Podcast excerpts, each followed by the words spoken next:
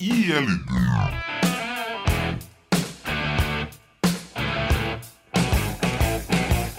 Olá, senhoras e senhores. Aqui é professor Marco Antônio da Costa Sabino com mais uma edição incrível e maravilhosa do que você já conhece e não abandona, a saber. E modesta, né? É, e modesta, porque afinal de contas é como eu sempre falo: se minha mãe não me acha bonito, quem vai me achar, né, professor Diogo Reis? Não, eu já adotei, Marco, a seguinte ideia: de que enquanto houver filtro no Instagram, eu só vou ser feio pessoalmente. eu não quero nem saber. Boa. Vamos usar esses filtros. Você tem que usar esses filtros, né? É como diz um amigo meu: enquanto houver gelo, há esperança. É boa, verdade. Então, meus caros, muito obrigado por nos acompanhar mais uma vez. Nós estamos aqui, professor Diogo Reis e eu, e Marcelo também, com o nosso apoio da Rachel, que hoje não está entre nós, mas ela continua viva, graças a Deus, e que Deus a conserve assim. É, mas nós estamos aqui para trazer para você sempre o melhor conteúdo. E aí eu queria perguntar pro meu amigo, professor Diogo Reis, Diogão, do que, que a gente vai falar hoje? Mas peraí, não precisa responder, porque eu sei do que a gente vai falar hoje. Hoje, hoje, no dia da gravação desse podcast, o Tribunal Superior Eleitoral, ele concede uma decisão paradigmática na questão da interferência das notícias falsas, da desinformação, das fake news em geral, no processo eleitoral, no processo democrático. Ou um deputado federal Estadual. acabou sendo caçado. Ele é federal? Não. É federal. Um deputado federal Estadual do Paraná. acabou sendo caçado por divulgar na época das eleições notícias falsas a respeito do que mesmo, professor Diogo? É, nesse caso foi da urna eletrônica. Marco. Exato, da urna eletrônica. Desfazendo da urna eletrônica, falando que era tudo uma conspiração, que a urna eletrônica, se não me engano, a urna eletrônica tinha tirado o presidente Bolsonaro do, da votação já em primeiro turno, né, do ganho da eleição já em primeiro turno. Ele estava colocando em dúvidas a lisura da urna eleitoral, coisa que a gente vê, né? Inclusive, recentemente nós tivemos a derrubada de uma- um projeto de lei para votar, voltar a votação em papel. Então, é sobre isso que a gente vai falar hoje. E eu queria perguntar ao professor Diogo por que essa decisão é tão importante, professor Diogo? Marco, tem um monte de coisa legal da gente falar, cara. Porque essa é a primeira decisão que alguém tem um mandato cassado em razão de fake news. É a primeira vez, é um link case. Primeira vez na história. Primeira vez na, na história. É isso É aí. primeira, nunca antes da história. né? É, eu lembrei exatamente disso. E ela acontece no mesmo dia que termina o julgamento do presidente Jair Bolsonaro na mesma corte, pelos mesmos ministros. E, é, mas o, o resultado é diferente. O presidente Jair Bolsonaro ele foi ele não, ele não foi cassado pelo Tribunal Superior Eleitoral em razão da gravidade da, da disseminação de fake news nas eleições de 2018. Ao passo em que o deputado, por motivos muito semelhantes, apoiador inclusive do presidente Jair, Jair Bolsonaro na época da eleição, foi cassado ó, por circunstâncias muito semelhantes à do presidente da República. E fica aquela dúvida: por que o presidente não é cassado e o deputado é? Será que é porque, será que é porque ele é presidente e o outro é deputado?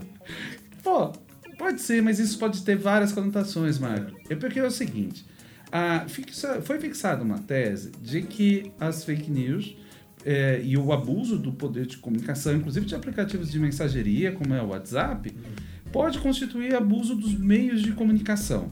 O que já, é, gera a possibilidade de cassação do mandato da pessoa. Porém, além de provar que houve esse tipo de prática, é necessário provar que aquela prática teve gravidade suficiente, uma gravidade, para modificar a- a- o resultado de uma eleição, para impactar a eleição. Uma eleição para presidente da República, ela é nacional e ela tem lá os seus milhões de votos. Só a título de exemplo, a diferença entre Bolsonaro e Haddad foi mais ou menos 57 milhões de votos. Então, para que possa provar que as mensagens tiveram impacto nesses votos, gravidade nesses votos, é muito difícil, porque o universo é enorme. É como você pensar é, na, na quantidade de um produto para poluir. Por exemplo, sei lá, uma caixa d'água e uma piscina. O mesmo produto que você jogar na mesma quantidade, ele dilui, desaparece na piscina. Enquanto na caixa d'água pode fazer um estrago. Sim.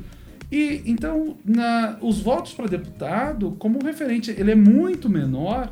Ele a, a constatação da sua gravidade ela é feita com menos, com, com menos, com menos dificuldade. desculpa. Com menos dificuldade. Então, a gente acaba fazendo com que o, tenha tido ações semelhantes, resultados diferentes. Certo. E esses resultados, justamente em razão da dimensão do cargo e do oceano de votos de cada um.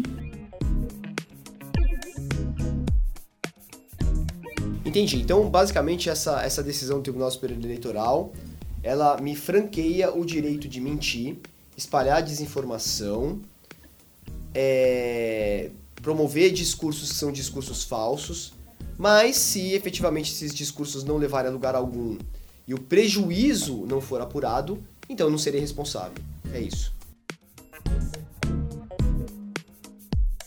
Quase isso. Ah, é porque há um, um conjunto de punições, Marco. Então, por exemplo, quando ah, ah, pode ser considerado uma propaganda antecipada, aí ela tem uma multa lá de 5, de 10 mil reais. Tem... Agora, a figura do abuso de poder no direito eleitoral é a mais grave de todos, porque ela olha, cara, pro retrovisor. Ela, ó, veja, o Bolsonaro está três anos como presidente. Se o TSE tivesse decidido que ele teria que sair, ele teria que sair. É. Né? A não ser que houvesse um recurso, uma suspensão pelo Supremo. Mas, é, ou seja, a decisão pode retroagir lá aos três anos e meio, porque ela atinge a eleição. Então, ela, uma decisão poderia é, é, interpretar por uma, uma espécie de uma fraude uh, a, a eleição. E, e aí, como tal, anula-se tudo dali para frente. Então, ah, ah, inclusive, seria a chapa caçada.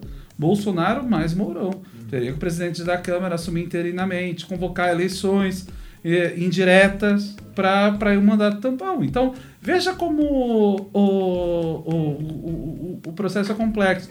Então, é em razão do cargo, existem outras punições, mas o abuso, ele depende, segundo a tese que foi fixada agora no Tribunal Superior Eleitoral, dessa última camada de verificação, a gravidade. E essa gravidade varia de acordo com, com, com, esse, com a- essa quantidade de voto e o cargo. Então, por exemplo, um prefeito de uma cidade com 2 mil eleitores é muito mais fácil provar se ele disseminou ali, sei lá, um, milhão de mensagens. Você fala, não, peraí, tem 2 mil eleitores, um milhão de mensagens. Sim. Pô, o cara mandou mensa- várias mensagens, pra, inclusive para as mesmas pessoas.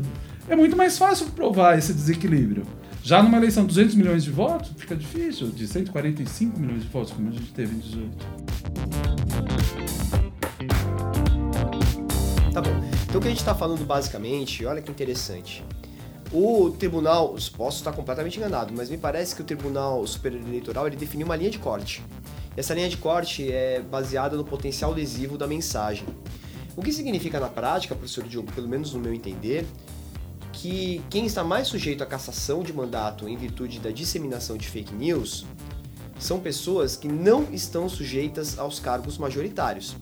Você acabou de mencionar o prefeito de uma cidade de 2 mil pessoas. Esse sim. Mas um prefeito com uma cidade, de uma cidade como São Paulo, esse não. E nenhum governador de qualquer estado, muito menos um presidente da república. Será que o tribunal não acabou de dar um cheque em branco para essas pessoas? O governador, o presidente, o prefeito de São Paulo, deles disseminarem fake news? Ó, Marco, boa ideia, cara. É, o, o que a gente vai ter de discussão é que quanto mais votos existentes, necessário trazer mais segurança de prova para dizer que impactou e que teve a gravidade que aquela determinada região e número de voto exigiria. Mas a gente não pode descolar também de que no Brasil mais de 75% dos municípios brasileiros têm até 10 mil eleitores. Eles são, são pequenos colégios eleitorais. E só a título de exemplo, na eleição 2020 a gente teve só dos 5.570 municípios, apenas 97 tinham mais de 200 mil eleitores. É, e, e a maioria nem teve segundo turno, é, porque venceu no primeiro. A gente teve 50 segundo turnos, uma coisa assim. Então, nesse, em, em todo esse processo, a, a gente ainda pega a, a, a maioria. Mas também é um recado para a produção de prova. Sendo muito honesto. Cara, dá para provar num universo tão grande, inclusive como o Brasil todo, se você estiver preparado para coleta e armazenamento de provas. Coisa que eu acho que não passou na época das campanhas. Agora, o pessoal que se preparar para a campanha pode é, fazer isso e ser determinante. Imagina você poder e, é, é, caçar um eventual adversário e, e, e você abrir um espaço para você mesmo. Isso pode aumentar a judicialização, a insegurança e diversas outras dificuldades. Porém, o TSE estava num dilema, cara, porque ou ele precisava dar um recado para a eleição de 22. E o, o. Só que ao mesmo tempo, parece que as provas contra o Bolsonaro, em especial da gravidade mesmo, Sim. não eram tão robustas assim. Agora, deu um recado também. Ó, galera, quer brincar de eleição? Procura um jurídico para fazer bem essa coleta de prova, porque se você comer bola, já era. E você tem a chance, e, e também tem o cuidado disso. Cada vez mais as campanhas estão sendo responsabilizadas pelo teor. E isso tem tudo a ver com a, com a grande onda de desinformação e isso é um perigo para a eleição. Então, é, é, eu, eu acredito que o legado dessas duas decisões, é, embora pareçam contraditórias, ela dá um recado muito claro de que o tribunal vai buscar e caçar. A gente vai ter uma alta judicialização desse tipo de coisa. E quando provado que houve gravidade, ah, meu caro, aí é cassação. Sim. É, eu não, não, gostaria de julgar se isso está certo ou errado, porque eu, particularmente, sou muito contra é, é, a, a, cassação pelo tribunal. Acredito que há, há algumas necessidades, mas eu sempre pensei que o, o voto deveria ser ali o quase o, a, a, não ser que todo mundo fosse enganado. Claro. Esse é um exemplo. Talvez a disseminação de fake news tenha provocado esse engano. Sim. Mas, uh, assim, o tribunal acabou criando um critério. O ministro Luiz Felipe Salomão, que foi o relator, ele, na decisão dele, ele trouxe e, e propôs a fixação de uma tese no tribunal, na qual, diante de um, de um episódio de fake news, é, é, seja por mensageria, redes sociais, por qualquer meio, deveria ser verificado cinco elementos. Então, houve uma tentativa de trazer um pouco mais de segurança à questão. O primeiro elemento é o teor das mensagens, onde aí um outro elemento onde elas alcançam. Ah, ah, é, essa a gravidade é, é, um dos elementos e, e, e também um elemento que, que, define, mas ele também elencou a participação é, ou consciência, uma participação do, da, daquela determinada campanha. Então a gente passa agora a ter um quadro, é, quase um checklist, tentando orientar. É claro que isso pode, pode ser modificado pelo próprio tribunal, mas pelo menos é, se inicia um talvez um norte em deixar isso talvez um pouco menos inseguro. Mas é claro, Marco, tudo isso pode mudar. Claro, claro, claro. PL das fake news. Pode vir e pode mudar muita coisa. Mas é o tribunal é, tentando traçar um parâmetro, quase uma norma, criando cinco camadas, cinco passos, um checklist. Isso é, é muito típico das normas. Sim, sim. É, e é o tribunal é, fazendo por meio de decisão judicial. Sim, isso é bastante interessante. Então a gente vai ter muito provavelmente essas, essas cinco normas aplicadas é, ano que vem na campanha eleitoral, e a gente sabe que a campanha eleitoral ela não vai ser moleza, né, professor Diogo? Ela, pô, ano que vem vai ser o ano da explosão do universo aqui no Brasil, né? A gente precisa estar preparado. Cara, muito, muito ódio, muita intolerância, polos opostos, pouca, pouco diálogo, muitos monólogos. E, cara, a gente tem que começar a, a se conscientizar desse papel e, e talvez é, alimentar menos essa polarização. Eu falo a gente, eu falo a gente mesmo, assim, todo Nossa, mundo. né? Todo mundo. Ah. Todo mundo com a sua parcela de responsabilidade, né? Eu acho que sim, eu acho que as plataformas têm um papel importante nisso, o tribunal também, o legislativo, as próprias campanhas e os cidadãos de, de, de, de uma forma geral. Sim. A gente não pode, não pode viver num estado de guerra, porque em, em razão da, da, da política, a gente tem que repensar a forma que a gente se coloca nisso. Agora, não é, é, é interessante é, você, você dizer isso, porque obviamente a política ela está interessada é, no aumento e na perpetuação do poder, quando você tem um poder constituído, você é mandatário, né? Que é o caso desses caras.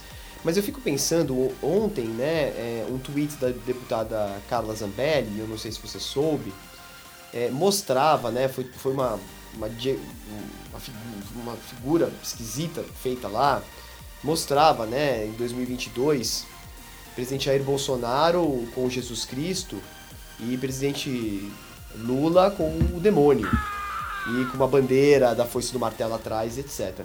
Fico pensando, Diogo, se é, como acontece nesse caso, por exemplo, de uma pessoa que, que durante o mandato é, ela fica reiteradamente estimulando esse tipo de comportamento. Porque uma coisa é você falar de fake news. Então vamos lá, primeira pergunta, como é que fica uma pessoa, não na época de eleições, mas durante o mandato? Durante o mandato, fake news o tempo todo. Por quê? Porque ela consegue regimentar aquelas pessoas que são, no fim das contas, eleitores. É aquilo que a gente já falou nos podcasts anteriores. Um político, ele não deixa de ser político. Ele não vira político só na época de eleições, ele é político sempre. Se eu for perguntar para vocês o que é Eduardo Suplicy, vocês vão falar político. É a profissão do cara, ele sempre foi. Então, nesse caso, não estou dizendo que é o caso do Suplicy, porque não me consta que, ele haja dessa maneira, mas é, é, o que eu faço com uma pessoa que reiteradamente dissemina fake news, ou nesse. Porque assim, se você for perguntar para mim, é, nesse caso da Carla Zambelli, Cara, o Antônio, o Antônio Tabet falou ontem, foi, foi magistral da resposta do, do, do, do tweet, dizendo que é, o Brasil, o debate político no Brasil, ele virou uma disputa entre a quinta série B e as mães do Zap. Que é esse tipo de coisa. Então, esse tipo de coisa, o eleitor ele tem a capacidade de virar e filtrar e falar, ah, cara, isso aqui é, mas é um argumento emocional. Agora, e esse cara que objetivamente fica disseminando fake news para conseguir um, um locus político durante o mandato, ele também está sujeito a essa cassação pelo comportamento reiterado? Não, show de bola, Marco. Cara, isso pode acontecer num espaço, por exemplo, de reeleição. Ah, ah, quando você tem uma pessoa que detém um mandato, mas ela vai ser candidata à reeleição. Dependendo da situação, isso pode ser encarado como abuso dos meios de comunicação e quando a pessoa entrar com pedido de registro de candidatura, ter uma impugnação, juntando, coletando a, as provas, dizendo, olha, essa pessoa ela abusou. Então, se ela for eleita, é, é, pode ter sido em razão que ela queimou largada e que ela se utilizou, por exemplo, de meios e formas que não poderia. Então, isso pode sim constatar lá na frente. E então, hoje ela, a pessoa pode ter imunidade parlamentar. Mas se depois tudo isso for considerado propaganda antecipada ou uso de fake news com benefício para sua própria campanha, a semelhança do Francisquini, por exemplo, é, pode ser enquadrado abuso de poder e a pessoa ser caçada, ainda que depois do voto, e, por exemplo, se ela for eleita, ela ser caçada ou ser cancelado do seu registro, ser negado o registro de candidatura. Então a coisa pode ser muito grave a ponto da gente só saber realmente quem que vai ocupar os cargos depois das decisões dos tribunais e não da decisão depois. dos eleitores. Dois anos depois. Se, justiça eleitoral se esforça demais. Mas o, o processo é, é muito complexo e, e tem um, todo o direito de defesa, contraditório, que tem que ter, claro. Então, mas tudo isso pode demorar. Mas o problema é a decisão que a gente espera para saber quem foi eleito deve ser a da urna, não do tribunal. Exatamente. Então, essa confusão e essa insegurança prejudica a democracia, alimenta o ódio e faz com que a gente tenha uma grande dificuldade de compatibilizar é, esses dois ânimos. Esse exemplo que você trouxe entre, sei lá, Deus e o diabo e tudo mais, essa relação com a fé. E o Harari traz li- naquele livro 21 lições para a democracia que o voto tem muito mais a ver com a emoção do que com a razão. No próprio Instituto Liberdade Digital, a gente tem é, pesquisado essa relação entre a emoção e a razão das eleições. E a gente tem descoberto coisas incríveis, cara. E, essa, e atrelar o papel político à religiosidade é quase que um desenho desse quadro que a gente está enfrentando. Então, é, realmente, por isso está tão difícil a gente pensar em diálogo e menos ódio. Porque a gente está mexendo com o que é de mais íntimo de, de cada um. E de tal forma que a gente não tolera qualquer ameaça a isso. Claro. E nesse, e nesse caldeirão né, da, da vontade do eleitor, nesse caldeirão da definição do voto, várias coisas entram, né? A gente sabe que as pessoas, principalmente nos, nos, nas eleições proporcionais, as pessoas tendem a não sequer se lembrar de quem votaram. O, o, o, o voto ele é, é, ele é negligenciado aqui no Brasil, né, professor Diogo? E é importante isso que você está falando, porque no fim das contas é, é, há uma transferência de responsabilidade do eleitor para o tribunal. Porque afinal de contas, a melhor resposta, eu concordo com você, a melhor resposta seria nas urnas. Quem dissemina fake news, quem dissemina o ódio, a intolerância, não será eleito, mas as pessoas não têm essa percepção. Então é aí que tem que entrar o Poder Judiciário no seu papel contra majoritário para poder garantir que, obviamente, num processo, o devido processo legal, informado por ampla defesa e contraditório, para poder garantir que esse tipo de situação não aconteça mais. Você falou uma coisa que me, que me intrigou aí no meio do seu discurso, que é a questão da imunidade. Você acha, por exemplo, que existe é, uma imunidade quando a deputada Carla Zambelli ela tuita dessa maneira? Cara, olha, a imunidade parlamentar, ela tem oscilado entre pode tudo e pode nada, em razão do mandato, fora do mandato e por aí vai. É, é, mas eu, eu acredito que, por exemplo, diante de uma de um de um quesito criminal, uma difamação, por exemplo, ou uma injúria, é, é, no caso, vou imaginar, né, do, do Lula, por exemplo, alguma coisa assim, é, ela invocaria a imunidade e manteria e, e teria o aparo dessa imunidade. Afinal, é um assunto político, embora não seja relacionado diretamente à sua atividade, né? Mas é, é, é política. Não, não, a gente não está falando de, tipo, quando ela estava, sei lá, no shopping, resolveu tal coisa. Então ela está justamente nisso. Mas é claro, dependeria do, de um caso concreto. A gente teve uma diminuição um pouco dessa amplitude e, da, da imunidade, é, limitando muito em razão da sua função.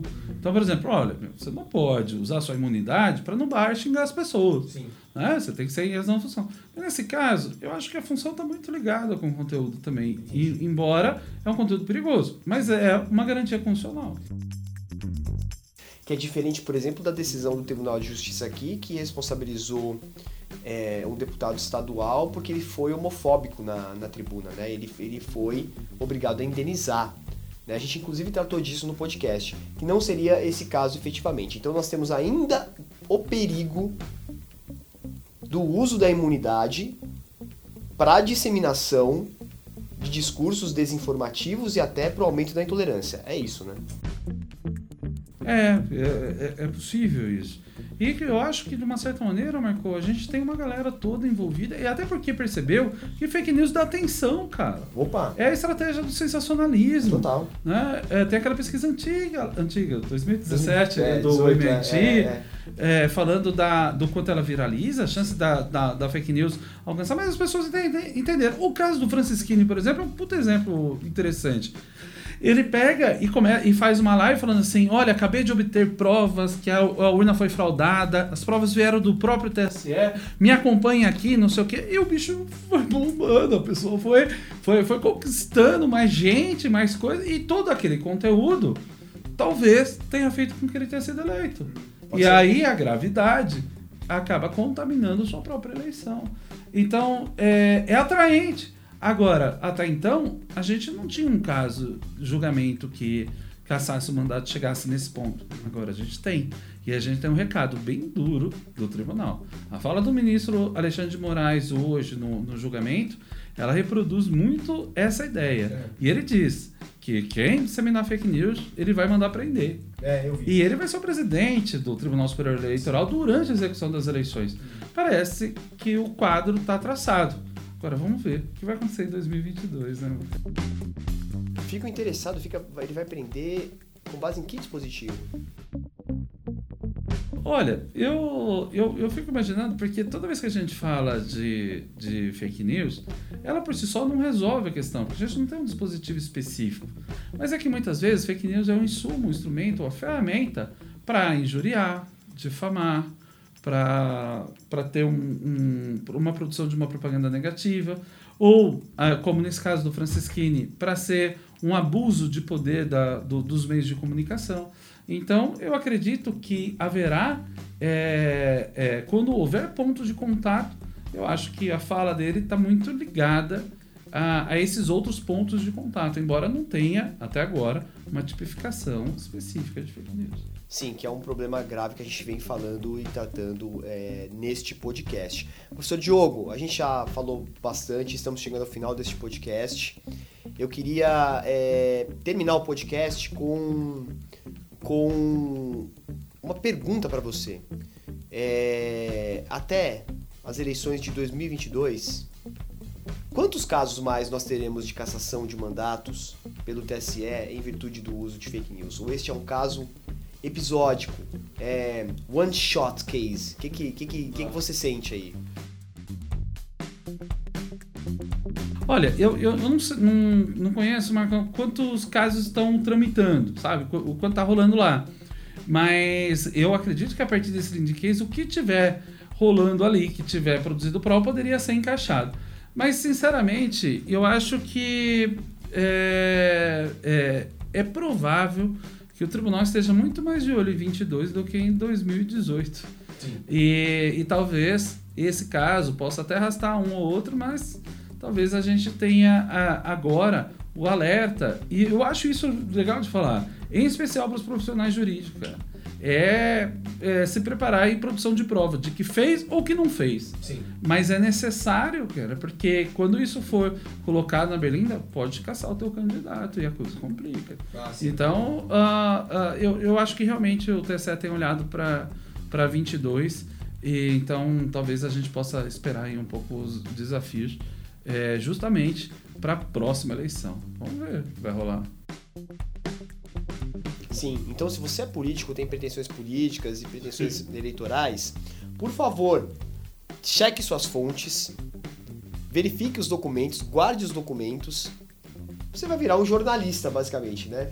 Ofereça o um contraditório antes de postar qualquer coisa, porque pode ser que seja fake news e aí sua chapa seja caçada. Cara, eu, eu acho. Tem algumas coisas que podem ajudar pra caramba. Ah, tem candidatos, por exemplo, é, que desenvolveu uma espécie de um compliance digital, onde instruiu o pessoal da campanha, treinou o pessoal da campanha, fiscalizou o pessoal da campanha para não embarcar nem disseminar fake news. Isso é super legal e é uma pauta positiva num, num, num cenário como a gente tem hoje. De repente, as pessoas poderiam ver o valor que tem na, na, nesse processo. Não só o valor que tem na viralização, na difusão do conteúdo da quinta série. E eu acho que aí, cara, a gente poderia ter um, um espaço melhor. Eu sei, eu sei que é um pouco de ilusão, mas fica um convite. Tem gente que, sei lá, por exemplo, usa sacola de papel ao invés de sacola plástica. Tem gente que procura cuidar do meio ambiente de um jeito, o outro não. Então, eu acho que há alguns espaços interessantes para ser explorado, sobretudo nessa guerra de combate às fake news. E talvez, mais do que você disseminar para conseguir voto, talvez você poderia ser um aliado da democracia contra as fake news. Sim. Quem sabe isso vai parecer que você é muito mais amigo da democracia do que se você é, financiar qualquer estrutura e correndo o risco da ilicitude. Né? Enfim, é, pode ser utópico, mas fica aí a deixa, quem sabe se a gente consegue um ativismo aí no combate às fake é. news por parte do eleitor, principalmente eleitor, no momento do seu voto, porque o voto é aquela coisa, né, professor Diogo, a gente sabe. É, quanto que da sua decisão decorre a compra de um telefone celular? Quanto que da sua decisão decorre a compra de um telefone celular, professor Diogo? Para você. Da minha decisão, da, é. da minha vontade de comprar, por exemplo? É. Ah, ah, não sei, eu acho que bastante. Tipo, 100%? Não sei se 100%. Eu, eu, eu acho que poderia pensar 90. 95. tá, beleza. E do voto? É. E do voto? Quantos por cento da sua vontade dependem da eleição de um candidato? Essa é a conta que se faz. Por isso que ninguém dá importância pro voto. Contudo, a gente sabe que é a soma dos votos que transforma um sujeito no presidente da República, no governador do estado ou no deputado e que serão fundamentais para as nossas vidas durante bastante tempo, né? Então, gente, Bom, Marcão. É isso aí. A gente chega ao final. Muito obrigado, professor Diogo. Imagina, obrigado a você. Me chama professor Diogo, o pessoal vai achar que a gente brigou. A gente continua amigo, viu? O que aconteceu? Ficou- Só porque eu vim de camisa hoje, normalmente eu venho com- de pijama. Não é, é que, depois, é, que depois, é que depois que o Diogo foi citado várias vezes no- na- lá no voto dessa decisão do TSE que a gente mencionou agora, eu só posso me referir a ele a professor, né? E desse por contente que eu me chamo de professor doutor, viu? Então, muito obrigado, valeu Marcelão, a gente se fala aí, obrigado Rachel, valeu você, você é a razão da nossa existência, portanto, Nossa, que romântico. é, você viu? Nos siga aqui, ó. Nos siga no Spotify, todas as plataformas e no YouTube, porque a gente tá gravando agora especialmente pra você.